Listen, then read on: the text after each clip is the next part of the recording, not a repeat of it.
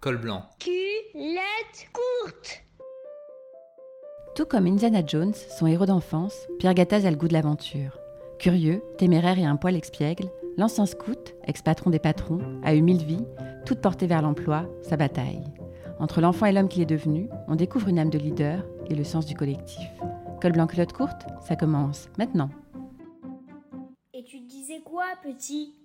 Quand je serai grand, je serai je serai euh, explorateur, euh, archéologue, euh, paléontologue. J'ai toujours été passionné par la nature et par les, minéraux et les fossiles.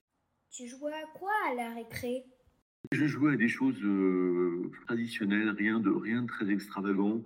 je me souviens que j'adorais jouer aux billes aux osselets. Tu travaillais bien à l'école?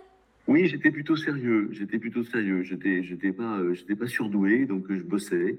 Je, je bossais beaucoup mes dissertations en français qui qui était euh, quelque chose que j'adorais faire, mais où je n'étais pas euh, très doué, donc je, travaillais beaucoup. Bon, après, après je m'amusais aussi, hein, donc, mais j'aimais bien ce que je. Et j'étais passionné, encore une fois, par, par les sciences, par les sciences de la Terre, par la planète, par les animaux, qui me donnent peut-être un goût aujourd'hui, certains sur la partie environnement, sur la partie nature, sur la protection de la planète que je fais un peu naturellement. Bon, j'ai acquis un, vignoble, un domaine vinicole il y a 6-7 ans dans le Luberon.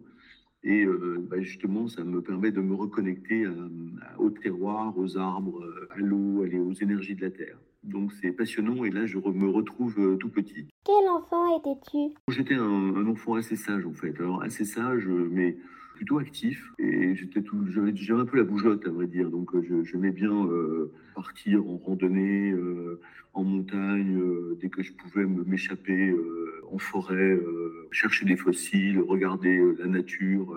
voilà, j'étais à la fois un peu contemplatif de tout ça et très actif. Dès qu'il y avait une randonnée à faire, j'étais le premier à y aller. Enfant, tu étais scout? Oui, oui, j'ai été scout oui, longtemps et on est avec des copains, on est, il y a des règles, les feux de bois à faire, euh, la tente, euh, les feuillets. Euh, c'est des belles valeurs, des valeurs aussi d'écoute des autres. on, est, on est une meute, donc et je trouve que c'est extrêmement important dans la vie de, de, comprendre l'autre. On n'est pas seul, on est en collectif, on se bat en collectif, on est dans un environnement de nature. Hein. les camps scouts, c'est une semaine en pleine nature. On essaie de trouver une grange qui va bien pour la nuit. Bon, c'est tout ça, les souvenirs de scoutisme. Et très très beaux souvenirs. Quel était ton livre préféré? Alors moi, j'étais passionné de Jules Verne toute mon enfance, donc je, dévorais des Jules Verne. Bien sûr, Voyage au centre de la Terre m'avait fasciné parce que c'était un minéral. Parfois, c'était compliqué d'ailleurs. J'ai trouvé qu'il y avait des passages que je comprenais pas euh, parce que c'était, euh, mais, c'était l'aventure, euh, l'exploration, l'aventure des, domaines à la fois nouveaux, inconnus et, que Jules Verne arrivait à décrire. Et puis des, un livre comme Michel Strogonoff, qui m'avait passionné aussi de Jules Verne, et qui était encore un peu différent, mais qui était formidable. Avais-tu une héroïne ou un héros qui te faisait rêver?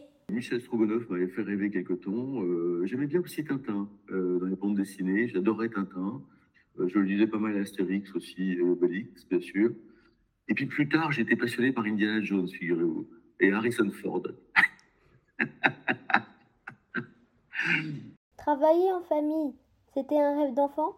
Pas du tout. Alors là, c'est drôle parce qu'en fait, toute mon enfance, j'ai pensé à faire exactement autre chose que ce que faisait mon père, qui a créé la boîte. Donc, euh, je ne voulais pas être ingénieur, je suis euh, ingénieur. Euh, je ne voulais pas être patron de Radial et je suis devenu patron de Radial. Je ne voulais surtout pas aller au CNPF, président du CNPF, qui a été mon père et je me suis retrouvé euh, président du MEDEF en 2013. Donc c'est assez curieux. Ça on va peut-être étudier ça psychanalytiquement, peut-être. Et j'ai toujours appelé mon père Yvon d'ailleurs, qui est mon meilleur ami, mais c'est marrant parce que c'est plus mon meilleur ami que mon père.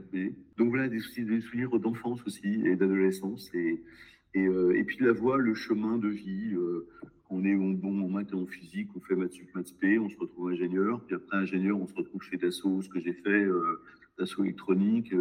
Et puis je rêvais par contre de créer une entreprise assez tôt. Et en fait, j'ai eu l'occasion de reprendre une euh, qui s'appelait Fontaine Électronique en, 1990. Et puis Radial, euh, et c'est là où je suis rentré en fait avec euh, une expérience américaine, une, expérience de, télé, de télécom et de reprise de société en difficulté, ce qui m'a permis de bah, d'apporter ce, ce, ce, que, à un moment donné, en fait, une entreprise a besoin d'un patron qui a une expérience et j'ai apporté cette expérience. Et puis, ça s'est plutôt bien passé. Donc, euh, donc voilà, 30 ans après, bah, c'est une entreprise radiale qui est toujours familiale, qui est passée de 70 millions d'euros de chiffre d'affaires à 400, bon, qui est très internationale. Et ma plus grande fierté, c'est d'avoir gardé mes quatre usines en France. C'est quoi un patron? Un patron, je pense que c'est quelqu'un qui, euh, en fait, je pense qu'il a, il a deux vocations, un patron. Il a, il a un côté offensif et un côté défensif. Le, côté offensif, c'est quand même de, de, montrer un chemin, une voie, euh, un objectif, mais aussi un chemin. Et puis, il doit il doit embarquer les troupes. Parce que ça, c'est fondamental, vous n'êtes pas seul. Mais quand on est patron d'une entreprise, il, faut, il y a des gens et il y a des êtres humains. Et euh, il doit aussi en défensif, rassurer. Parce que, en fait, on est un patron, c'est quelqu'un qui, qui doit, euh, doit pas avoir peur, qui doit, dans la tempête, il doit être sur le pont du navire, il doit euh, se rassurer les gens en disant non, le bateau est solide, on sait où est-ce qu'on va, la tempête, elle va durer 48 heures, en trois jours, bon, tout le monde sur le pont, mais, mais, ça va aller, les gars, ça va aller. Donc, je pense qu'il y a un côté aussi de, de, rassurer l'équipage, de montrer le chemin, là où on veut aller, et de rassurer l'équipage. Et puis, bien sûr, de, de manager euh, le mieux possible et de s'entourer euh, des talents, et parfois des meilleurs, et parfois des meilleurs que soi, ça c'est évident. Tu as été à la tête du MEDEF, ça consiste en quoi? Mais La tête du MEDEF, ça consiste à être un peu le, le représentant, le porte-parole des, des, des patrons français. Euh, des entrepreneurs, des, tout type de patrons. Vous avez des tout petits de TPE qui sont parfois seuls, puis des grandes internationales, des grandes de CAC 40, et puis vous avez des start-upers, euh, vous avez des gens dans le digital, vous avez des jeunes, vous avez des moins jeunes. Donc une grande diversité des patrons français. Euh, et bah, c'est d'être leur porte-parole. Et j'étais dans un moment où c'était le gouvernement, c'était la présence de Hollande, François Hollande, euh, avec des idées au départ qui étaient un peu compliquées pour l'économie française et les entrepreneurs que nous étions. Et puis progressivement, ben, je me suis aperçu que, à force de, discussions, de débats, d'argumentation, on arrivait en fait à se faire entendre et à faire que ben, l'économie française quelque part a été réformée euh, pendant cette période-là, qui est assez contre-intuitif. Mais euh, notamment, j'ai le Premier ministre Manuel Valls a fait des réformes de simplification, de fiscalité, qui a permis de de, redonner de la confiance aux patrons, aux patrons français, mais aussi à, l'environnement international, aux investisseurs internationaux. Et, je vois, moi, quand un patron n'a pas le moral ou est, en méfiance, ben, il n'embauche plus, il n'investit plus. Quand il est en confiance et quand il a confiance dans son gouvernement, dans son pays, eh ben, il investit, il avance, euh, il a envie d'embaucher. Et je trouve qu'il y a eu un, virage euh, à ce moment-là qui est très intéressant autour de la politique de l'offre et, qui a permis euh, peut-être de, de, redonner un élan à la France. Et d'ailleurs, on a fait dix ans. Plutôt, les dix dernières années de la France sont plutôt encourageantes. Hein. Le chômage a baissé notamment de, de 10% à 7%. Euh, bah, rien que ça, c'est formidable. Tu as toujours été engagé? Oui, moi, si oui, j'ai toujours été engagé, euh, bah, je dirais, par passion autour de la nature, de l'environnement, de la planète, de la, vie, du vivant. Donc, quand je discute avec un, Yann Arthus Bertrand, je suis très, à l'aise. Bon, après, on n'est pas d'accord sur, la, méthode derrière, il est plutôt dans une période de décroissance lui-même euh, euh, ou de frugalité euh, importante, mais il parle souvent de décroissance. Bon, moi, je ne sais pas comment on peut gérer la décroissance, donc je serais plutôt dans la, croissance, la croissance vertueuse, frugale s'il faut, innovante, parce que je suis persuadé que les entreprises ont un rôle énorme à jouer par l'innovation, par la recherche, pour faire en sorte que, ben, que le climat s'améliore, qu'on protège la planète. Et moi, j'en suis convaincu. Et les jeunes générations que nous avons, que nous embauchons dans nos entreprises sont, sont câblées comme ça. Donc, je dirais que les entreprises, bon an, mal an, euh, même pour les plus réfractaires, vont y aller. Euh. Donc, ça, c'est le premier point. Donc, conviction que l'environnement, c'est une, cause extrêmement importante et que les entreprises ont un rôle crucial à jouer. Et conviction, si vous voulez, que euh, moi, j'ai toujours été un passionné de la lutte contre le chômage. Euh, donc, euh, donc j'ai écrit des bouquins, j'ai porté mon PIN 5 millions d'emplois à une époque euh, qui était assez critiquée, mais on a fini par créer un million, on a même fait mieux que ça. Et je continue mon combat vers le plein emploi. Je suis, je suis très content que le gouvernement s'en ait saisi, Emmanuel Macron. Le plein emploi, c'est 5%, 4 à 5% de chômage. Ça permet, par le travail, de, donner de la dignité aux gens, de les intégrer, euh, des minorités d'être intégrées dans un pays euh, par le travail. Euh, les gens, ils fuient leur, leur continent, leur pays, parce qu'ils n'ont pas de travail dans leur pays. donc ça fait des, des centaines d'années, des siècles que les gens émigrent principalement pour les questions de survie, des questions de travail. C'est le travail qui donne la survie et qui donne le développement, puis la dignité, la fierté. Donc voilà ma conviction profonde, le travail c'est extrêmement important. Qui fournit du travail, c'est les entreprises. Donc en effet, moi, pour moi, c'est pour ça que je suis ma plus grande fierté, c'est d'avoir gardé dans le monde des composants électroniques dans lequel je suis, les quatre usines historiques françaises, Château Renault, à Florette, à Voiron, à l'île d'Abo, euh, d'en avoir rajouté une cinquième à dans, le, Jura. Et, ces usines, euh, qui ont environ 400 personnes, euh, font vivre au moins 1000 personnes de plus d'emplois indirects, d'emplois induits, d'artisans, de mécaniciens, de maintenance, etc.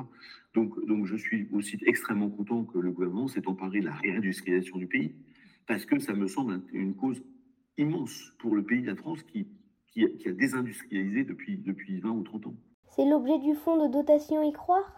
Oui, alors j'ai créé cette association, absolument, qui est un, fonds de dotation au départ et qui s'est transformé en association, Y croire réagir, et l'idée, c'est de, former des chômeurs, des gens qui vont pas bien, des, gens fragilisés par la vie, euh, à l'entrepreneuriat. Et donc, on a des gens qui sont même au RSA hein, et qu'on forme euh, trois jours euh, gratuitement, puis trois semaines, pour leur redonner la niaque, pour leur redonner l'estime d'eux-mêmes, pour leur redonner une employabilité quelque part, une façon de parler. Et en fait, ils vont pas tous créer leur boîte, mais on les tire vers le haut par leur projet de vie. Leur projet de vie, c'est d'être coiffeuse, c'est d'être manucure, c'est d'avoir un bar tabac, euh, c'est de faire quelque chose de leur vie. Et à travers ce, sujet-là, eh bien, ils, sont épanouis, ils ont le sourire. Mais euh, vous allez m'aider à être coiffeuse? Oui, ah, j'ai pas le diplôme, mais on va vous aider à avoir le diplôme, ne vous inquiétez pas, on va se dire. Et en fait, on, redonne de la pêche aux gens qui ensuite vont pas forcément créer leur entreprise, mais, mais, mais vont pouvoir être employables, vont pouvoir reparler à un patron avec le sourire, avec la pêche. Et en général, ça marche parce que la France aujourd'hui a besoin de ces métiers-là, de tous ces métiers, tous les patrons de recherche du monde. Donc vous retrouvez quelqu'un qui a déjà la pêche et le sourire dans un entretien d'embauche, ça fait déjà 50% du boulot, au moins, 70 peut-être. Donc voilà ce qu'on fait, on a formé comme ça 800 personnes, en Haut-de-France principalement, dans des, territoires difficiles, l'Aisne, la Somme, euh, Maubeuge, Fourmi, qui sont des, endroits merveilleux, mais où il y a des taux de chômage importants. Et on a des, des très bons résultats en fait, parce que ben, un quart des gens qu'on a formés sont en train de créer leur boîte ou leur, statut d'auto-entrepreneur. Un deuxième quart ont retrouvé du boulot. Un troisième quart sont dans de la formation, ont changé de formation initiale. Et un quatrième quart euh, sont encore euh, au chômage, malheureusement. Mais trois quarts déjà, euh, c'est déjà pas mal. C'est quoi ton métier? Ben, Mon métier, c'est de m'occuper de Radial en tant qu'industriel de base, qui est une entreprise dont il faut s'occuper, 400 millions d'euros. Bon, il y a des changements, il y a des changements avec l'Ukraine, avec l'inflation, avec le digital qui accélère, avec euh, l'environnement, euh, la géopolitique USA-Chine euh, qui est compliquée à gérer. Donc, bah, il faut s'occuper d'une boîte, hein, donc ça c'est important. Et puis, je suis aussi vigneron, puisque j'ai fait l'acquisition d'un domaine viticole dans le Luberon, qui s'appelle le Château de Sannes. on est parti de zéro, il y avait des, vignes, mais les, les, grappes étaient vendues aux coopératives. Donc, on a recréé, comme une start-up, on a recréé un chef de vinification, on a recréé une boutique on a embauché huit personnes, euh, euh, puisque j'avais le, chef de culture était là, le vigneron, mais, euh, mais il me fallait un maître de chai. Et puis, ben, on fait, c'est une petite start-up, une TPE de neuf personnes maintenant, on fait vivre des artisans locaux.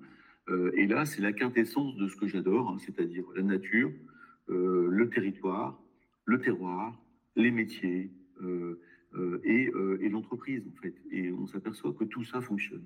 C'est une harmonie euh, qui associe euh, ce que j'appelle les, les, trois P, c'est-à-dire Prosperity, People, Planet.